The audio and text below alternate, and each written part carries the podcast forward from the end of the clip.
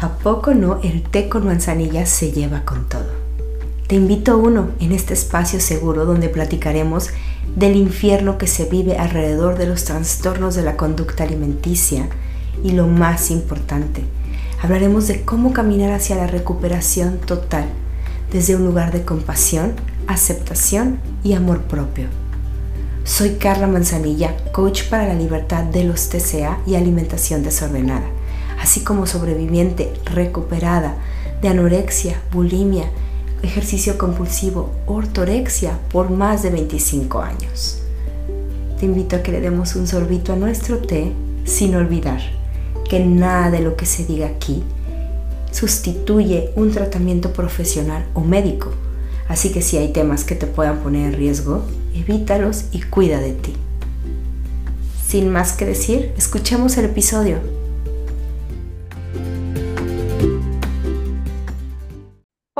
Días, bienvenidos a un té de manzanilla. Tengo a una invitada de honor. La verdad es que eh, me siento como de gala teniendo aquí a Ana Lozano. Eh, muchas gracias por acompañarnos. Es psicoterapeuta y especialista en trastornos de la conducta alimenticia.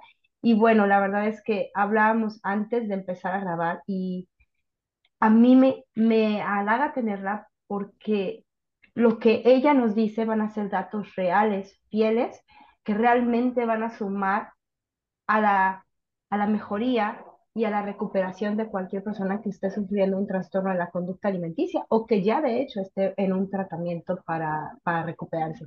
Bienvenida, Ana. No, muchísimas gracias por la invitación, Car. Qué emoción. Feliz. Y bueno, no, no de más que ella fue mi maestra, entonces estoy como más emocionada. eh, pues bueno, siempre empezamos como con algo para romper el hielo. Eh, yo sé que hay mucha gente que te sigue, a lo mejor no lo saben de ti, entonces me encantan estas preguntas porque eh, ven otra partecita de ti que no todos vemos, ¿no? Entonces, platícame qué llevabas en tu mochila de la prepa. Mira, no me acuerdo ya mucho, pero supongo que traía pues los libros, cuadernos que necesitaba ese día, una botella de agua, posiblemente una cajetilla de cigarros, este, Sí, no, sé qué llevaba en prepa. ¿Llevabas mochila? Sí, sí, llevaba mochila. Ok. Em, ¿Cuál es esa persona? Puede ser tu familia, alguien cercano o alguien lejano que de hecho no conozcas, pero que te influencie mucho en tu vida. O sea, que sea de gran impacto. ¿Sabes quién? Mi mis de filosofía de secundaria y prepa. Le, ya le perdí el rastro, pero yo creo que fue la primera mujer que se sentó conmigo a pensar, ¿no? A, que fue quien primero me introdujo el concepto de pensamiento crítico. Y ella me marcó muchísimo, pienso mucho en ella. Eh, y sí, definitivamente también creo que influenció la razón por la que acabé en psicoanálisis, ¿no? Entonces, ya. Arcelia. Arcelia, ojalá que nos esté escuchando. ¿Cuál es la moda que usaste que hoy te arrepientes? Que dices, no manches, ¿cómo es eso? ¿Sabes qué? Me alací el pelo durante 16 años de mi vida con químicos, con, me gasté dinero, me gasté tiempo, me lo fregué, me lo maltraté mucho y mi pelo siempre ha sido muy, chino, soy de Caireles. Entonces me arrepiento, me oh. arrepiento de haber tratado de entrar en la hegemonía desde ahí. Está hermoso. Te entiendo perfecto porque yo lo tengo chino y mucho tiempo peleé con él. Sí. Em, ¿Podrías compartir algún hábito o manía que tiene que poco sabemos? pues mira, no es manía, pero sí es hábito. Toco el piano desde muy chiquita, desde ah, antes de entrar al kinder. Sí, mi papá es pianista. Bueno, hizo la carrera en el conservatorio de piano. Y entonces desde muy chiquita me metieron a clases de estimulación musical, clases de piano. Yo ni llegaba a los pedales, mis patitas así que se quedaban volando y ya estábamos tocando el piano. Entonces, hasta hoy lo es, un, es una cosa que, que sigue estando en mi vida. Wow, ojalá que un día nos teléis con unas canciones. Algún día. ¿Y por qué estudiaste lo que estudiaste? Em, yo creo que la respuesta más honesta, porque cuando empecé a estudiar esto, ya sabes, en primer semestre a todo el mundo le preguntan, ¿y por qué entraron a psicología? Y siempre contestan, porque me encanta escuchar a la gente, porque me encanta ayudar, porque todo el mundo me cuenta sus problemas, pero ya ahorita en retrospectiva, yo creo que estudié psicología para entenderme y para entender a mi familia, yo creo. Ya. Wow. está, está padre que lo digas, porque no es como la simple de, como dices, ay, quiero ayudar, ¿no? O sea, es... que claro, habrá algo de eso, por supuesto. Claro, claro. ya en el fondo, ya después de mi terapia personal, yo creo que esas fueron mis motivaciones inconscientes. Ya, ya sé, este, yo creo que en la carrera te vas como preguntando muchas cosas. ¿Será que sí quiero? ¿Será que quiero más? ¿Será que quiero ir más adentro? Eh, sigo haciendo retrospectiva y conciencia de ti misma, ¿no?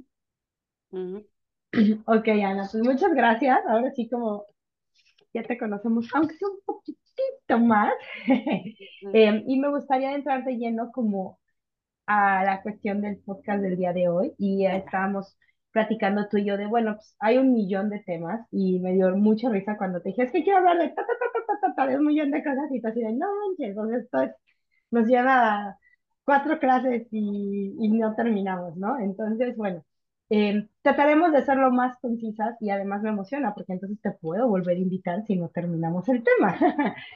eh, hay muchas ideas allá afuera eh, sobre los trastornos de la conducta alimenticia que están muy ligados como a tus emociones, ¿no? O sea que, de hecho, es, lo usas para controlar estas emociones porque no tienes otros recursos, pero me gustaría como entrar de lleno, o sea, y con evidencias o con explicaciones que nos hagan comprender y entender este rollo de las emociones. Entonces, no sé si quieras como a lo mejor explicar qué son las emociones desde ahí o de dónde parten. Mira, las emociones a mí me gusta entenderlas como aliadas de la persona, como en la película de Inside Out, la intensamente, que justo ahorita salió el trailer de la dos y qué emoción, pero un poco como los personajes que están dentro de la mente de, de, de Riley en esa película, ¿no? Las emociones, aunque incómodas, vienen con mensajes muy importantes.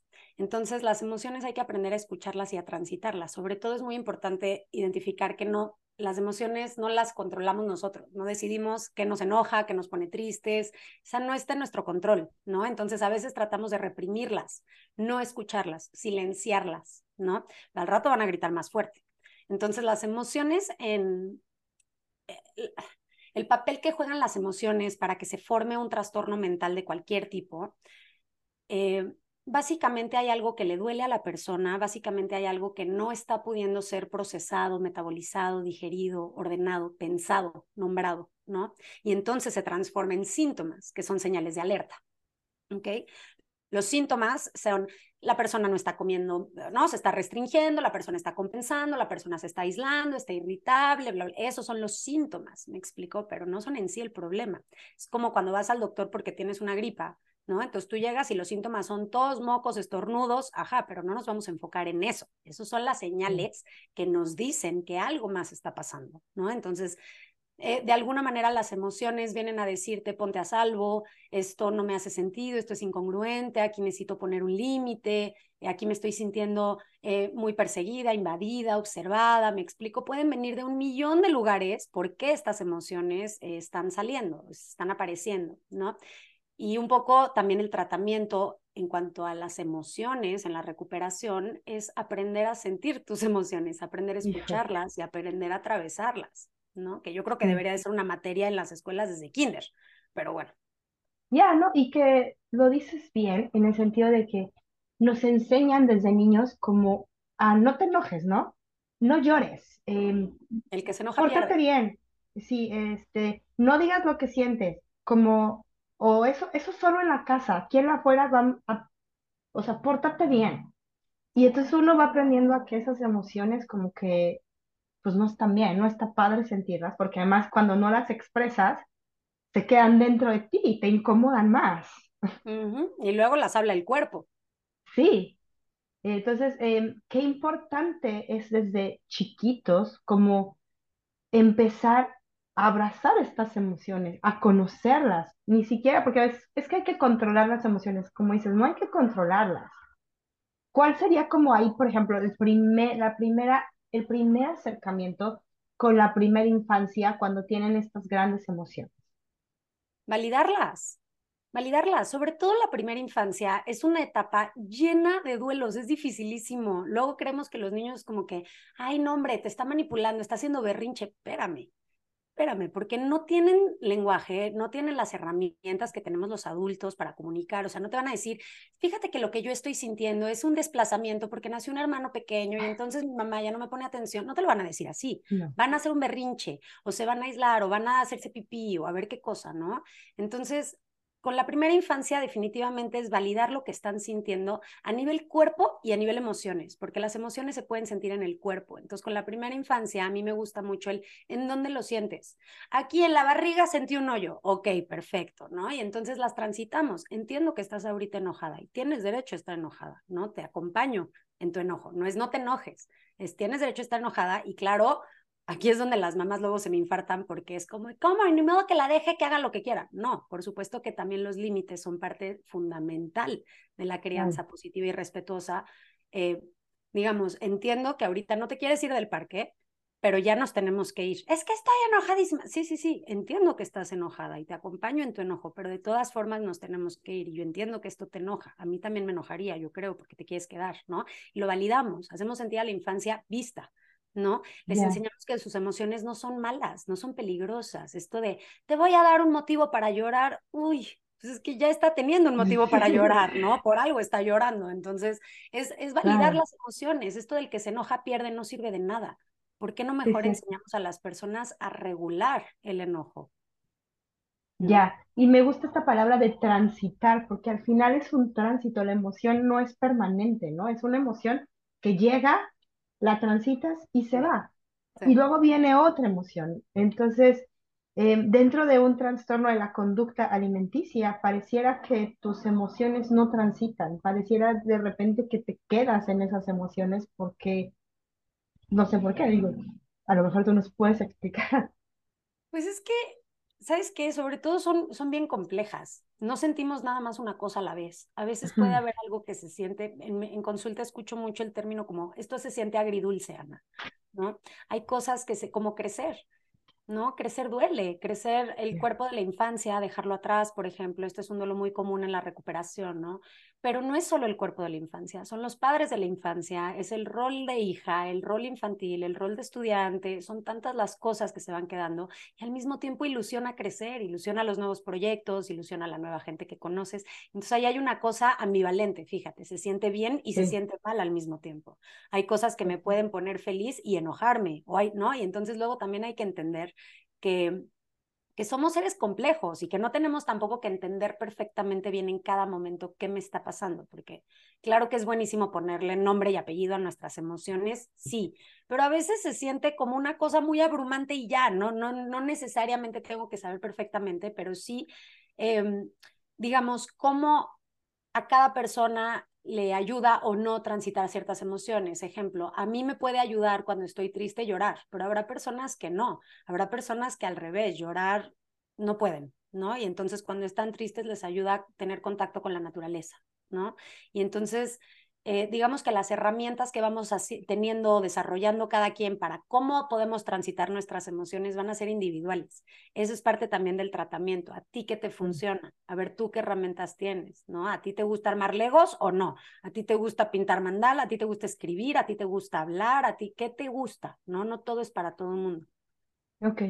Y entonces, por ejemplo, digo, yéndonos un poquito atrás, eh, tenemos estas emociones que no sabemos transitar y el trastorno en la conducta alimenticia nos pega, nos llega. ¿Qué, o sea, tú como psicóloga, qué es lo que observas en cuanto a las emociones em, con estas personas, o sea, con las personas que llegan contigo? Porque mi pregunta va hacia allá. O sea, se dice que tienen este trastorno como, como una herramienta para poder transitar las emociones. Em, es algo que les ayuda de cierta manera. Em, para poder transitar esas emociones y salir adelante. ¿Qué pasa cuando llegan y qué pasa durante el tratamiento? ¿Cómo se les ayuda? Mm. Mira, no sé, yo no diría que el trastorno se forma para transitar las emociones, porque de hecho no, como decías hace rato, muchas veces esas emociones siguen por ahí archivadas allá atrás y no me permito hacer contacto con ellas, ¿no? Entonces, el trastorno se forma porque algo le está doliendo a esta persona.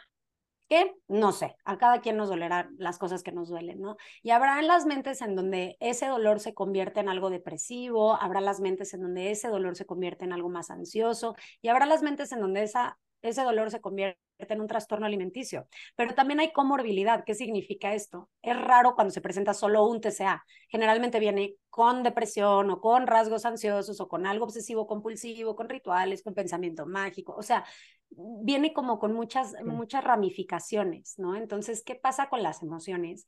Que en el tratamiento o en la recuperación nos empezamos a permitirnos sentirlas, ¿no? Entonces, muchas veces está esta cosa que desespera mucho porque Hollywood nos muestra la terapia como vas, sales, ya resolviste tu vida, ya eres completamente feliz. Y no, es un revolcón de ola porque sales de terapia llorando, enojadísima, ya te cayó en el hígado tu terapeuta porque te hizo ver algo que no. Este, es un, es un roller coaster emocional, básicamente. Entonces te empiezas a permitir sentirlas y salen cosas, se abre una caja de Pandora, ¿no? Y entonces el tema es entender que estas emociones son tus aliadas, que no están aquí para hacerte daño, sino todo lo contrario, y vamos a aprender a escucharlas. ¿Qué te están tratando de decir?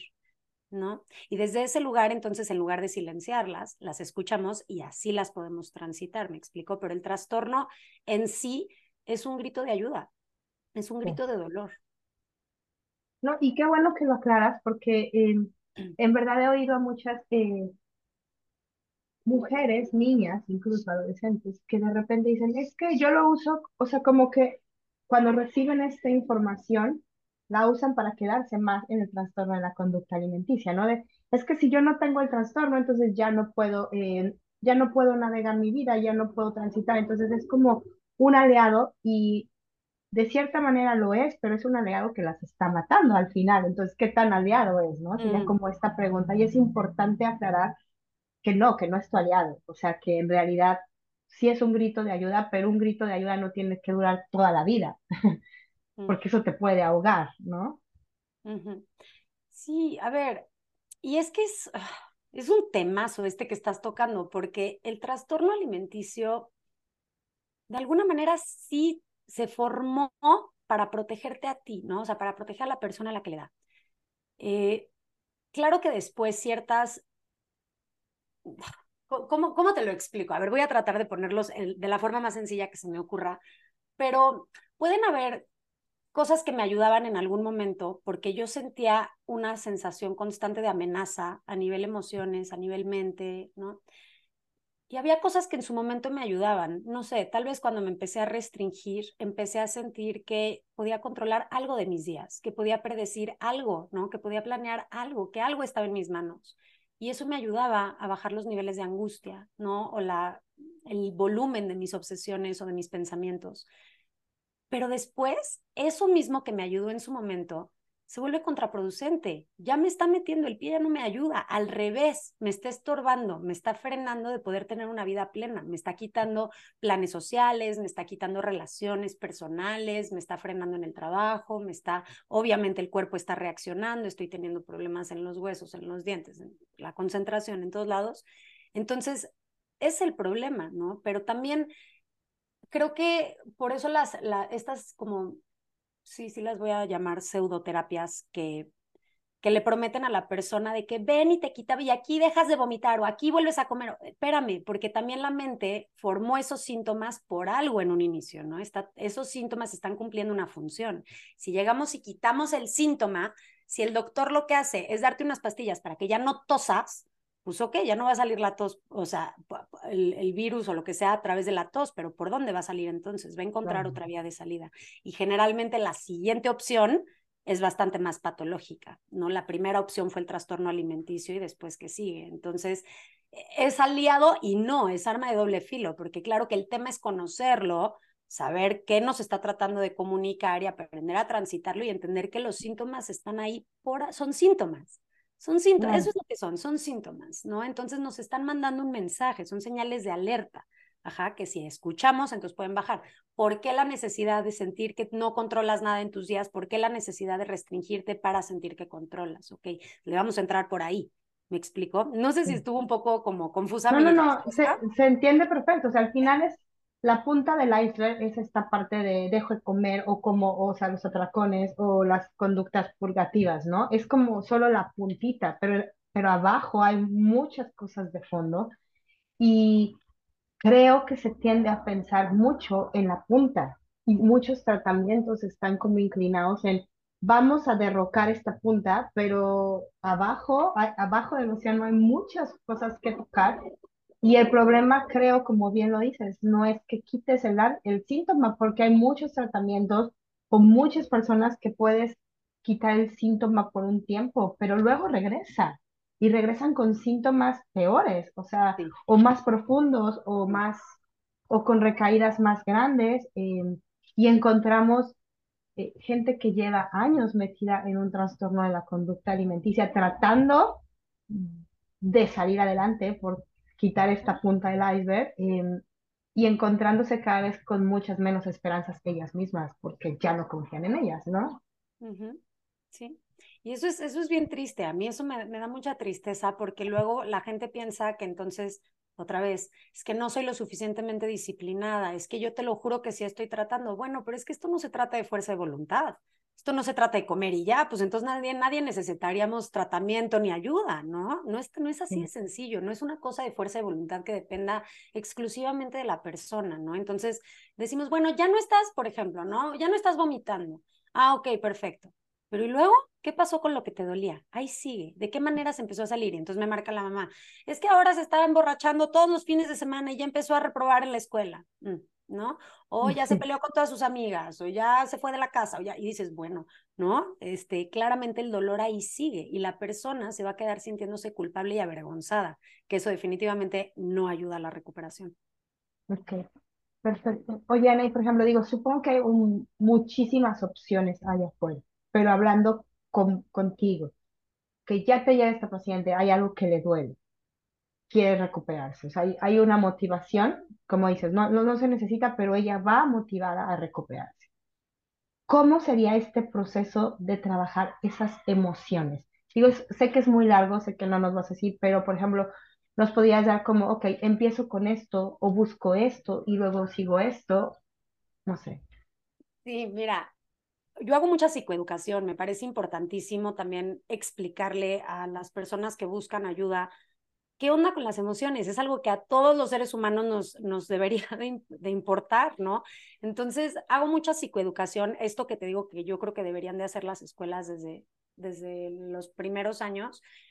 ¿Qué son las emociones? ¿De qué manera puedes escuchar tus emociones? ¿Cuándo aparecen ciertas emociones? ¿No? Y entonces lo hacemos así de la manita, poquito a poquito. Y pregunto, por ejemplo, ¿de qué maneras eh, has podido autorregularte a lo largo de tu vida. Cuando digo autorregularte, hazte de cuenta que digo autocalmarte, ¿no? ¿Qué cosas te han ayudado históricamente a calmarte cuando te estresas o cuando algo malo te pasa? ¿no? Y entonces ahí viene, voy y me ahogo en el alcohol, o no me puedo salir del gimnasio, o entonces me aíslo, o entonces dejo de comer, o entonces, y dices, fíjate cómo no son cosas asertivas, ¿no? Incluso el ejercicio, que puede ser una maravilla, ya cuando se vuelve la única forma de autorregularte, puede ser contraproducente, porque al rato se vuelve compulsivo, entonces eso tampoco necesitamos, más obsesiones, más compulsiones, no necesitamos. Entonces, el tema con aprender a transitar las emociones es también aprender a autorregularte. Cuando la persona se siente muy desbordada, entonces claro que las emociones se sienten de una forma muy peligrosa, muy amenazante para la mente y eso nos, sube la ansiedad y eso tampoco, tampoco necesitamos, ¿no? Entonces es aprender a nombrarlas y a darles un lugar a cada una. Entonces, por ejemplo, ¿qué te enoja? ¿qué te enoja? ¿No? Y entonces empezaba a salir una lista interminable de cosas que le han enojado a la persona y que nunca ha podido nombrar, ok. ¿Y qué haces cuando te enojas? Azoto puertas, esto, el otro, ok, ¿y qué podrías hacer? Y entonces empezamos a pensar, tal vez la próxima vez que estés enojadísima con los niños chiquitos es de que ponte a gritar adentro de una almohada, avienta tus pelos y se ponen reglas, ¿no? No puedes dañar a las personas que te rodean, tu entorno, tus cosas, a ti mismo, obviamente no, pero ¿qué puedes hacer para sacar ese enojo? ¿no? Y entonces buscamos formas para transitar o para poder atravesar estas emociones, sentarte con ellas, atravesarlas, pero también dentro del espacio terapéutico nos sentamos a, masticar. ¿Por qué? Llegó esa emoción. ¿Qué te estaba tratando de decir esa emoción? Este, ¿De qué manera se parece a otros momentos de tu vida, ¿no? ¿Qué la, que la reforzó, qué la hizo mal, etcétera? Ya. O sea, empezamos como esta psicoeducación y es como un autoanálisis, ¿no? De qué está pasando conmigo, por qué estoy sintiendo esto, que es sumamente importante. Al final, eh, como seres humanos, creo que siempre buscamos contestarnos nuestras propias preguntas y el darnos una explicación de, ok, entiendo ahora por qué siento esto o entiendo ahora por qué actúo así, da como un caminito a tu propia emoción y a tu propio autoconocimiento que es demasiado importante y sobre todo... Y fíjate, te da la sensación de control. La misma, que, la, la misma sensación falsa de control que te da el TCA, aquí sí puedes decir, ah, claro, es que yo me conozco y sé que aquí tal vez hubo un detonador que a mí me pegó en cierta fibra sensible y afloró estas emociones. Ahora entiendo, fíjate, no lo estoy controlando, lo estoy regulando, pero me da la sensación de estar un poquito más en control de mi mundo emocional. Claro, totalmente. Y sabes qué, cuando hablabas hace rato de sentir las emociones en el cuerpo, porque cuando haces este trabajo y empiezas, ok, me estoy enojando y lo estoy sintiendo, no sé, en el estómago, en el pecho, en la cabeza, en donde lo siento. No tienes que llegar como a la parte más álgida de la emoción, porque entonces dices, ok, ya viene algo aquí, entonces voy a ver, voy a analizar por qué. Entonces como que es es tan bueno esta parte de decir, ok, se sienten las emociones, en dónde las siento y empezar, no tener que llegar hasta la parte más álgida donde ya no puedes, con, no, bueno, nuevamente voy a decir controlar, pero no es que la quieras controlar, pero ya es cuando se sale de, control todo a, a, un lado. Em, y obviamente no es algo que pase de la noche a la mañana, o sea, es algo que poco a poco, con práctica, las personas logran. ¿no? Y eso hace, bueno, obviamente estamos hablando de esta parte de la emoción, pero al, al supongo que al analizar todas tus emociones, no al analizar, sino al entenderlas, de dónde viene, el síntoma también empieza a cambiar. Por supuesto, porque el síntoma al final es un, una señal de alerta. El ejemplo que les ponía a ustedes en el diplomado era con una ambulancia si tú tienes una ambulancia atrás de ti que necesita pasar, tiene que prender la sirena y hacer un ruido muy incómodo para que entonces te des cuenta y te muevas. Si la, sirena, si la sirena no estuviera sonando, si estuviera así como desapercibida, no te mueves, no dejas pasar a la ambulancia. Entonces, los síntomas son señales de alerta que nos van a gritar, ¿no? Y que generalmente son incómodos, son aparatosos, este, sí, digamos que como que te medio meten el pie, ¿no? Entonces, en el momento en el que se escucha lo que nos está tratando de decir ese mensaje, entonces ya baja, es como pasa la ambulancia junto a ti, se empieza a ir y ya cada vez se escucha más quedito, ¿no? Es un poquito eso. En el síntoma, en el momento en el que lo escuchas, empieza a bajar o empieza a moverse del lugar, ¿no? Pero te digo, no es nada más quitarlo desde una cosa cognitivo-conductual de decir, ok, ahora cada vez que tengas el impulso de restringirte, te das un ligazo en la muñeca. Espérame, porque, ¿no? ¿A dónde se va a ir? Claro, o sea, va a irse a otro lado y supongo que a veces tú como, como terapeuta batallas esa parte con los papás, ¿no? Como que ellos realmente están a veces tan fijados en el síntoma y es tan largo, no sé si largo, pero complejo creo el tratamiento de mover el síntoma desde otra perspectiva, no nada más llegar y quitarlo, que implica tiempo y implica también educación a los papás. Sí, sobre todo, a ver, depende de la edad de la paciente, ¿no? Del paciente en cuestión. Cuando son menores de edad, bueno, generalmente me gusta también hacer un trabajo como integral, ¿no? Pero sobre todo cuando son menores de edad, sí o sí se ve involucrada la familia, sí o sí tenemos que estar en contacto con, por lo menos, las personas, los adultos responsables de esa persona. Em, y sí, muchas veces están muy fijados en, Ana, es que comió medio plátano y entonces y se clavan mucho en eso, que para eso también es importante el tratamiento interdisciplinario. La parte de nutrición va a ser importantísima porque un cerebro que no está lo suficientemente nutrido no va a poder tampoco entender todas estas cosas y entrarle a las distorsiones cognitivas y a la dismorfia y a todos estos síntomas tan complejos necesitamos que el cerebro y el cuerpo estén lo suficientemente bien nutridos, así como necesitamos que todas las demás necesidades básicas estén cubiertas, que la persona esté durmiendo, que esté hidratada, ¿me explico? Em, por supuesto que es importantísimo, es básico, pero si nos enfocamos solamente en eso, entonces estamos dejando de lado muchas otras cosas. ¿Qué está pasando dentro de casa que tal vez puede estar haciendo sentir a esta persona, todas estas cosas que está sintiendo, ¿no? Y por el otro lado, algo que escucho mucho desde el discurso de mis pacientes es me siento muy observada me siento muy perseguida. Es muy difícil para mí que todo el mundo esté todo el tiempo metido en mi plato, porque precisamente una de las recomendaciones es no se opina del plato de la gente ni del cuerpo de la gente y lo que escuchan es, es que otra vez ya estás muy flaquita, es que fíjate lo que estás comiendo, otra vez no estás comiendo, entonces se vuelve persecutorio y por el otro lado, algo que es muy preocupante es que pareciera que para poder tener un TCA, por ejemplo, en una anorexia restrictiva, no sé, mi familia ya está acostumbrada a que yo no coma, ya se preocuparon por mis periodos larguísimos de restricción, pero eventualmente a la persona le va a dar hambre y va a necesitar comer, en algún momento va a necesitar comer. Y luego pasa que entonces ya no puedo, el día, en el momento en el que ya quiero comer, ya no puedo comer enfrente de la gente porque entonces van a pensar que no tengo un TCA, que no estoy lo suficientemente enferma, van a pensar que estoy manipulando. Se vuelve una, un remolino dentro de la casa, sí. No, y te entiendo perfecto. Y digo, aunque no seas em, niño, cuando estás en un trastorno de la conducta alimenticia, el hecho que te digan, hoy te veo que comiste mejor, o mira, te ves muy bonita, ya con que te digan, te ves muy bonita, para ti es como, sí. ya gané peso. O sea, esto no puede ser. Y es como, y a lo mejor el papá, el amigo, el esposo trató de ser cordial, o sea, trató de darte un halago lindo, y tú lo tomaste como, no, o sea, te lleva directo a nuevamente hacer conductas dentro del trastorno de la conducta alimenticia, ¿no? Alimentaria. Entonces, em, qué difícil es. Realmente no es fácil para los familiares que viven ahí y no es fácil a veces saber qué decir.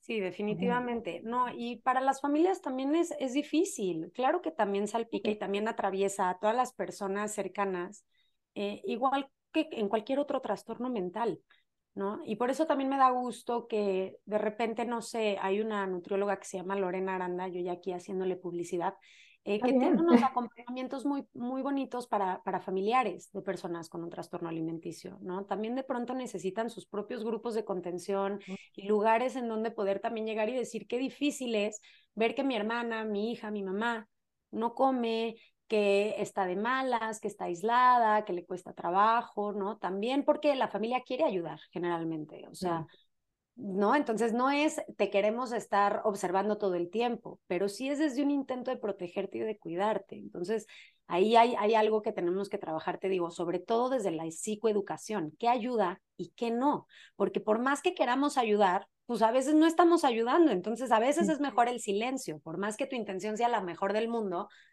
no sé, ¿no? Entonces la recomendación sí general es no se opina sobre el tamaño del cuerpo, no se opina sobre si está comiendo rápido, lento, mucho, poco. Tratar de no hacer comentarios desde ese lugar, fijarnos más en cómo te sientes, cómo vas, eh, qué tal tu día, cómo has estado, ¿no? Y enfocarnos en otras cosas que también están pasando. Y a la persona, eh, a la paciente, digamos, o al paciente en cuestión, es un poco el ejercicio de reconectar con el cuerpo y con las señales del cuerpo. Tú cómo estás, ¿no? No, los demás no tienen que estar preguntando ni diciendo, ni, porque aparte los demás no tienen manera de saber qué necesitas tú y cómo, que, cómo están las señales de tu cuerpo en este momento. Tú tienes que poder escucharlas, ¿no? Entonces, tú quieres más de este alimento o ya no quieres más de este alimento. A ti te está gustando el sabor de este alimento, ya no pon atención a la textura, al olor, ¿no? Y conectar desde una cosa más de mindfulness, pero también callando un poco las voces de afuera. Afuera van a tener opiniones y también muchas veces vienen de ya muchos daños que les hicieron en tratamientos nutricionales de no, si, si tienes hambre, distráete y toma agua, o lávate los dientes, o come chicle, o mastica hielos, y dices, precisamente lo que hacen es desconectar de las señales del cuerpo. Al rato la persona ya no sabe escuchar sus señales corporales. Sí, totalmente, o sea, tienes toda la razón, y la verdad es que eh, el problema llega cuando tienes ya tantos años que llevas no conectando, o sea, y que, y que crees que esa desconexión es la manera natural de vivir, o sea, que ya ni siquiera cuando te dicen, ¿y cómo se siente el hambre? Y tú dices, pues no siento hambre, o sea, no sé cómo se siente hambre y es real que olvidas cómo se siente el hambre eh, porque dejas de conectarte, no porque a lo mejor no esté o no esté esa sensación, sino porque realmente ya no entiendes cómo funciona o la tu sensación cuerpo. de hambre ya lo empiezo a asociar con algo placentero, ¿no? Y entonces es un problema. Es un problema, claro. Y, o sea, ahorita lo que me lleva a preguntarte es, ok, a ver, traigo todo este rollo por años, ¿no? Y luego, eh, que yo lo veo mucho como personas que se acercan a preguntarme o que acompaño de repente, este, en este, en su tratamiento, eh, ¿cómo, cómo tú como adulto llevas tantos años en este trastorno que a lo mejor puede ser un trastorno que ni siquiera te has dado cuenta, o sea, no está diagnosticado, que has vivido con él toda tu vida, que nadie te ha dicho que lo tienes, pero que lo tienes y que estás educando a niños sin, o sea, y aquí quiero ser clara, sin quererlo, o sea, sin querer hacerles daño, pero tienes a niños a tu cargo que estás poniéndole reglas, que estás diciéndole come hielos, que estás diciendo distráete con otras cosas, y entonces se vuelve un problema tan grande porque la desconexión viene desde papá o desde mamá, ¿no? O desde los abuelos y bisabuelos. Entonces Sí. es una cosa intergeneracional preocupantísima. Y ahorita está de moda este término del almond mom. No sé si ya lo escuchaste, Sí. el almond mom. Sí, sí, sí. la mamá almendra, ¿no? Por, por este rollo de boom que hubo de la leche de almendra y todas estas cosas. Eh, y y es, es, es una cosa complicada, porque, a ver, generalmente, claro que las familias, pues, a ver, Car piensa, cuando un bebito llega al mundo, lo primero que hace para conectar también es a través del alimento, ¿no? Y no es solo el alimento, no es solo lo que está entrando a la boca con los nutrientes en la leche materna o en la fórmula, también es cómo están sosteniendo a ese bebé, el calor que siente en el cuerpo de su mamá, la voz que está escuchando, la temperatura del cuarto en la que está, si lo están abrazando o no. Eh, se empieza a asociar el alimento con muchas otras cosas. Entonces, sí digamos que aprendemos a comer pues con las familias, ¿no? Entonces, a mí no me gusta tampoco esta tendencia que hay de culpar a las mamás por los No. trastornos alimenticios de las personas, porque aparte las mamás generalmente son las que están, ¿sabes? O sea, ¿por qué no culpamos a los que no están también?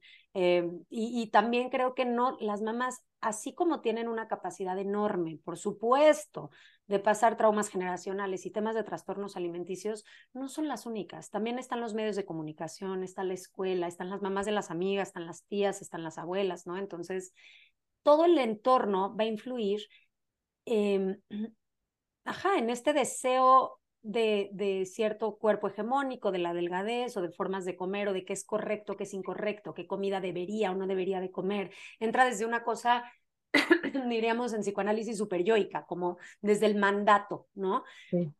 Eh, de cómo está, qué está bien y qué está mal. Entonces, una de las cosas que sí recomendamos a las mamás en general o a las familias, ¿no? Pero a las mamás que están como preocupadas por, Ana, es que estoy embarazada y justo no quisiera que mi bebé creciera con estas cosas o ya soy mamá y entonces la, lo mejor que puedes hacer es trabajar en tu propia relación que tienes con la comida y con el cuerpo. Tú trabaja la tuya y entonces vas a ver cómo automáticamente, ¿no? Se, se va para otro lado. Entonces, sí se nota mucho eh, cómo cuando, cómo las infancias aprenden a través de la observación también y del modela, de la modelación. Si yo veo que mamá está subida en la báscula diciendo, es que ya engordé, estoy asquerosa, el mensaje que recibe la infancia Sí. es, si yo engordo, voy a estar asquerosa, mi mamá me va a desaprobar, va a ser un problema, voy a desconectar con mi mamá. Lo que están buscando es conectar, conexiones emocionales. Eso es lo que estamos buscando los seres humanos. Qué fuerte, digo, qué fuerte y qué cierto. O sea, me encanta que digas, estoy, bueno, ya terminé el libro, no sé si ya lo leíste, se llama Fat Talk.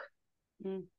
Te voy a mandar la liga, bueno, para que lo compres. Y habla justo de toda esta, de esta paternidad en la era de la cultura de la dieta. Y habla precisamente de esta parte de las mamás no solo son las culpables, o sea, también están los papás, o sea, también está la parte masculina, o bueno, hay, hay familias que no hay, que solo son mamás, mamás, o papás, papás, eh, pero que al final están estas dos partes, y están los abuelos, y están las escuelas, y están las leyes, ¿no? Y entonces están un montón de cosas alrededor que no nada más estamos hablando de la mamá porque los alimenta, es muchas cosas alrededor y que siempre partiendo de que hay una intención positiva, ¿no? O sea, creo que eso es importante no olvidarlo porque también he encontrado como mucho, a veces pues mucha parte de esa es que es que los papás o las mamás hacen cosas, yo creo que las mamás, digo, hablando en general, hay una intención siempre positiva a cuidar, a hacer, o sea, lo que hagan como mamás no lo hacen con ganas de lastimar a sus hijos, obviamente, ¿no? Eh, habrá quien sí, pero no creo que sea la mayoría. Este, em, entonces es importante como invitar a, esta, a las mamás que van a ser nuevas mamás, o si ya son mamás, o si ya tienen hijos, o incluso si ya sus hijos tristemente están teniendo un trastorno en la conducta alimenticia, creo que una de las mayores ayudas que pueden hacer es mejorar ellas mismas su relación con la comida y su cuerpo, porque automáticamente si ellas se mejoran a ellas mismas, van a ayudar sin ayudar directamente a sus hijos. Claro, claro, totalmente. Y como dices, buscar estos grupos, ¿no? O sea, ok, tu hijo no quiere ir, tu hija es muy difícil que se acerque, acércate tú. O sea, tú puedes ir, tú puedes ser el canal de inicio para que tu hija o adolescente, para que tu hija no pequeña, que estás notando que no tiene esta conexión, eh, inicies el cambio. Totalmente y buscar estas emociones. A lo mejor esta parte que te voy a preguntar es absurda y si es absurda, dime, esa no tiene nada que ver. Em, pero, por ejemplo, ¿cuáles notas que son las emociones que con más contundencia llegan em, desbordadas en un trastorno de la conducta alimenticia, si es que se podría decir que Yo diría que miedo, culpa y vergüenza. Esas serían las que de cajón de cajón, digo, obviamente todas las emociones van a estar en todas las mentes, todos, todos experimentamos todas las emociones, ¿no? Y hay veces que unas están más reprimidas que otras, hay personas que les cuesta más trabajo sentir tristeza que enojo o al revés, y dependerá caso por caso. Pero sí hay un, un patrón muy, muy, muy, muy claro en miedo, culpa y vergüenza. ¿No? Y se va, claro, a canalizar a través de las conductas desordenadas de la alimentación. Entonces ahora me da culpa eh, que comí, entre comillas, lo que no debía comer, ¿no? Pero ya que le rascas, hay culpas mucho más profundas, mucho más inconscientes de temas que no tienen que ver con el sándwich que desayunaste o no. Ajá. Eh, la vergüenza es una emoción que también se presenta mucho y en el TCA se puede ver como, por ejemplo, en el trastorno por atracón, escucho mucho el Ana, eh, tuve que ir a tirar las envolturas al, de lo que me comí al basurero de la esquina de la calle para que mi familia no viera todo lo que me comí y eso me da mucha vergüenza o lo tuve que esconder atrás de mi cama o no, me tengo que esconder o siento que la gente va a pensar mal de mí o me va a juzgar si ven esta parte de mí, eso me da vergüenza, ¿no? Y el miedo generalmente está, tras, está traducido a un miedo o a subir de peso o a comer ciertos alimentos que me puedan caer mal o que me puedan hacer subir de peso, pero ya que le rascas, generalmente vas a encontrar miedos, sobre todo infantiles, muy potencializados. Wow. Me, o sea, Sí, me suena muy lógico. Miedo, culpa y vergüenza. Y son emociones que traspasan, que traspasan por la piel, el alma y todo, porque cuando sientes la vergüenza, cuando sientes esa culpa, cuando sientes ese miedo que, pues te puedo decir que podría ser indescriptible en muchos aspectos, porque no es un miedo a, no es un miedo, es un miedo natural, pero no es un miedo que conozcas o que hayas sentido antes. Es un miedo tan profundo y que a veces no lo puedes explicar porque claro, te da vergüenza. O sea, ¿cómo les voy a decir que tengo miedo de comerme el sándwich? Pero tengo miedo, pero no lo puedo controlar y tengo tanto miedo. O al revés, ¿cómo les voy a decir que sí me quiero comer el sándwich? Me da pena, me da vergüenza que sepan que tengo hambre. Sí, sí es cierto, totalmente, sí. ¿O cómo voy a dejar? O sea, me pasa me pasó a mí y me pasa escuchando, ¿cómo voy a decir que ahora sí voy a comer, no? ¿Cómo les voy a decir a la gente, y sobre todo en recuperación, qué voy a decirles ahora que sí estoy comiendo pastel?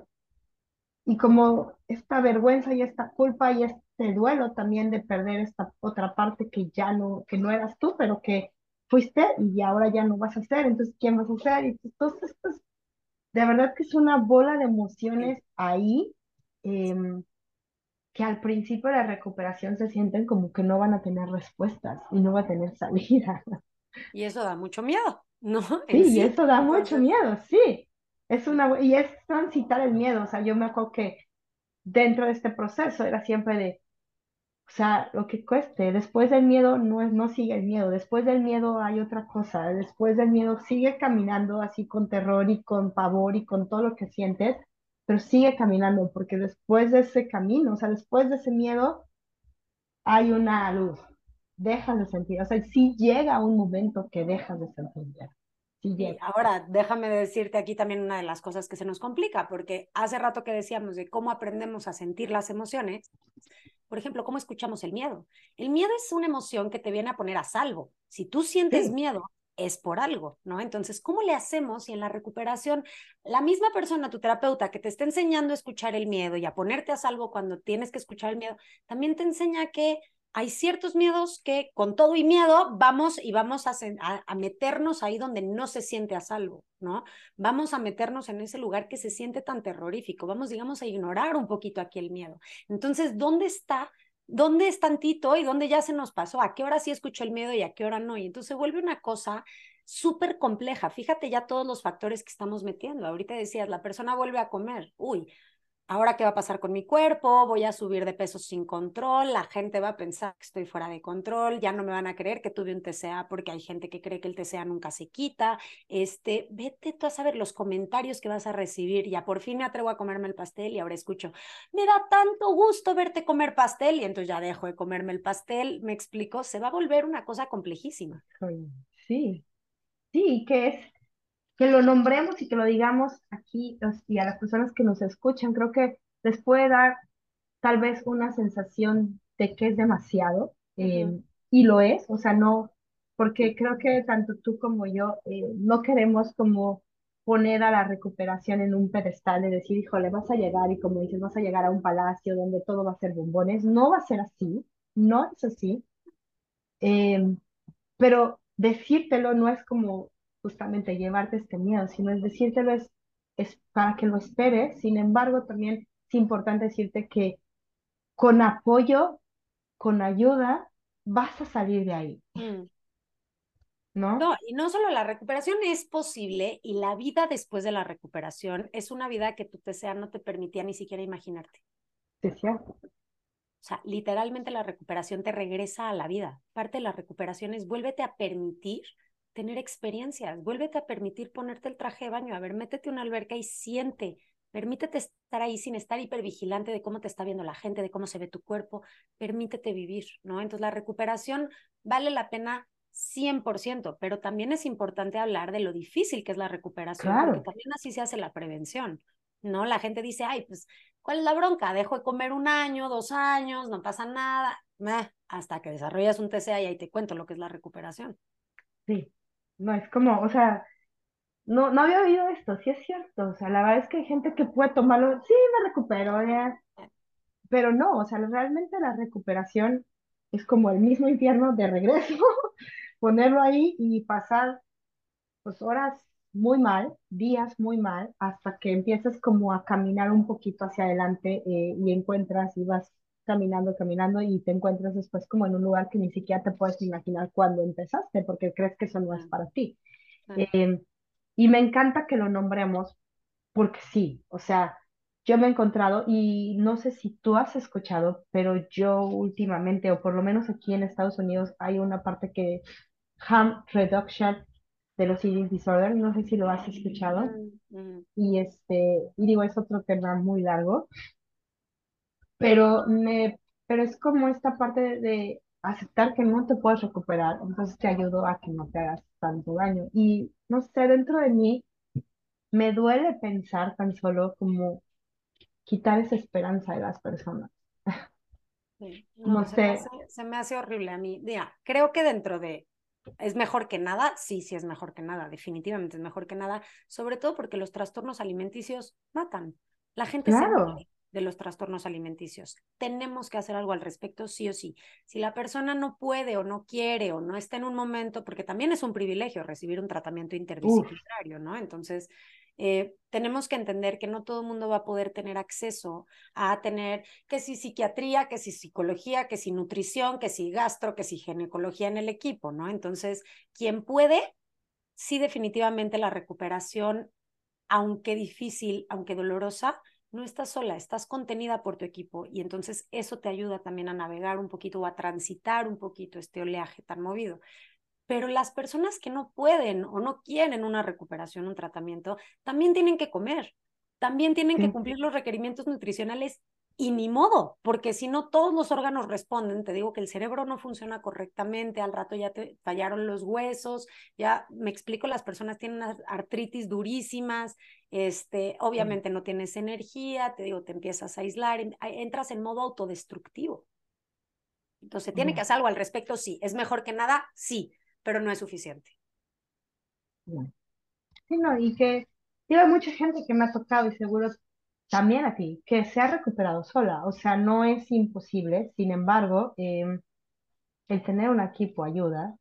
Y como bien lo dices, no, no podemos cerrar los ojos a que es un privilegio tener un equipo, y más en nuestros países de Latinoamérica donde estos, estos tratamientos pues no los obtienes si no pagas, ¿no? O los obtienes con una beca, o, es, o sea, no están abiertos a todas las personas y eso es, em, pues triste, es desorientante y es muy eh, contraproducente porque va en contra del, del diálogo que decimos nosotros, que los trastornos de la conducta alimenticia no tienen edad, no tienen físico y no tienen tampoco clase social. Pueden suceder en cualquier clase social.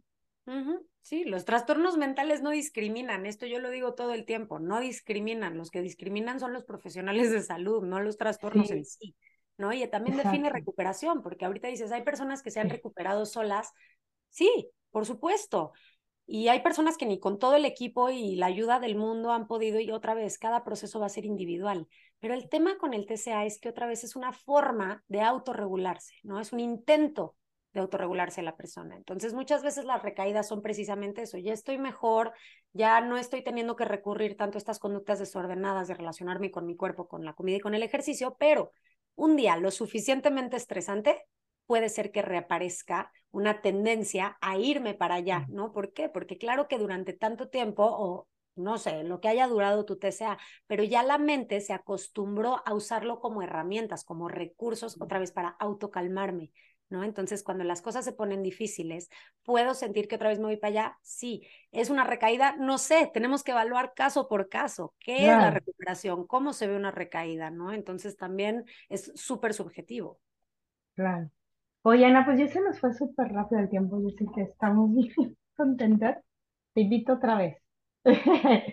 Cuando tengas chance en, en, tu agenda, por favor, danos otra vez un espacio. Este, me gustaría antes de que despedirnos, como que si pudiéramos cerrar esta plática con tres ideas importantes que las personas se lleven eh, después de oírnos, ¿cuáles serían?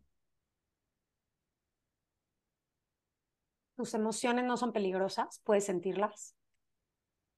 No tienes que poder con todo tú sola, solo, sole. Pedir ayuda no te hace débil, digamos. Esa sería la segunda. La tercera es la recuperación, sí es posible, sí existe. Gracias. ¿Dónde te pueden encontrar? Digo, nos vas a mandar todos tus datos, si quieren eh, o están buscando ayuda, cómo te pueden localizar. Eh, mira, de redes sociales, la verdad es que solo uso Instagram prácticamente, entonces estoy como psic, de psicóloga, psic Ana Lozano en, en Instagram y mi mail es gmail.com eh, si alguien me quiere contactar por ahí. Y pues nada, mil gracias por invitarme. Sí se pasó rapidísimo estos temas. Yo me suelto y ya no me callo. No, no, no, yo ni siquiera, ni siquiera te quería callar, pero es que, ¿sabes qué? Quiero dejar como el segundo y el tercero y el cuarto y el quinto y que seas como una invitada de siempre. de verdad, este proyecto nació desde el amor, desde la esperanza y creo que eso, mientras siga existiendo, mientras siga habiendo una esperanza allá afuera de vivir en un mundo mejor, de vivir en un mundo para nosotros, de crearnos una realidad más bonita, porque vamos a estar aquí, o sea, no depende de nosotros, no sabemos cuánto tiempo, no sabemos si un año, tres, cinco, diez, veinte, no importa, vas a estar aquí y solo te vas a tener a ti. y este cuerpo y es el que vas a vivir toda tu vida. Entonces, tenemos dos opciones, o sea, abrazarnos, gozarnos y si se puede hasta amarnos, hacerlo, o la otra es estar allá en el otro lado y, y padecer estar aquí. Mm. Muchas gracias, Ana. Que tengas un fin de semana hermoso. Este, gracias a todos por escucharnos. Espero de verdad que este episodio sea de tanta ayuda para cada uno de ustedes. Eh, si tienen algo que, algo necesitan ayuda, por favor contacten a Ana y voy a dejar sus datos. Em, y muchas gracias. Cuídense mucho. Bye.